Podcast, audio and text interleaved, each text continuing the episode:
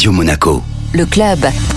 Chaque semaine, on retrouve Guillaume Rose, directeur général exécutif du Monaco Economic Board, pour découvrir les acteurs de l'économie monégasque. Bonjour Guillaume. Bonjour Benjamin. Quand on parle d'acteurs de l'économie monégasque, on parle carrément du patron de l'expansion économique. Et nous avons un nouveau patron. Bonjour Stéphane Bruno. Bonjour Guillaume. Alors parlez-nous un peu de l'expansion économique et de vos missions. C'est une direction qui est à disposition des clients créateurs de richesses, je dirais, euh, notamment les entrepreneurs et les commerçants. Cette direction a pour mission essentielle de les accompagner dans leur démarche de création et d'installation en tant que commerçant, en tant qu'entreprise, mais aussi les accompagner tout au fil de l'eau de l'existence de leur activité, puisqu'il peut y avoir des modifications euh, de statut, d'actionnariat, etc., ou même d'objets sociaux, et aussi les orienter pour des démarches très importantes telles que la propriété intellectuelle, puisque c'est un enjeu essentiel pour l'attractivité et la principauté, mais aussi pour le rayonnement de nos entreprises. On peut le résumer en disant pas d'activité économique, pas de création d'entreprise sans l'expansion économique à Monaco. Tout à fait. On est un acteur incontournable euh, de la création d'entreprise, et aussi, j'ai envie de dire, j'insiste là-dessus, puisque j'ai en face de moi euh, le patron du MEB, on est aussi un acteur euh, essentiel pour l'attractivité et le rayonnement de nos acteurs économiques, puisque c'est un maillon essentiel de l'attractivité aussi. Absolument, et je rappelle que le gouvernement vient de nommer un nouveau délégué interministériel à l'attractivité, donc c'est vraiment un des combats du gouvernement. Tout à fait, c'est un des combats du gouvernement, et c'est très bien de faire cette transition avec la nomination de Frédéric Janta, puisque euh, ça va amener une certaine réorganisation au sein de ma direction, puisque Frédéric, qui a été nommé sur l'attractivité, va récupérer certaines missions liées à l'accueil ou à l'accompagnement de, de résidents potentiels ou de primos arrivants, comme on a pu les appeler par le passé. Et moi, je vais focaliser les missions de la direction sur la partie purement business. Donc, dans les semaines qui viennent, il y aura des nouvelles annonces sur organisation, puisqu'on est en train de travailler euh, en collaboration très étroite avec Frédéric et, ses équipes sur ce sujet-là, pour que les missions de l'expansion soient orientées 100% business, accompagnement des entreprises, aide à l'installation. Un point important que j'ai pas évoqué, c'est l'aide au financement et innovation, puisque c'est un enjeu majeur pour l'industrie en principauté, mais aussi les entreprises avec le, le pilotage du département des finances et du ministère d'État, où on essaie de proposer un ensemble de dispositifs d'aide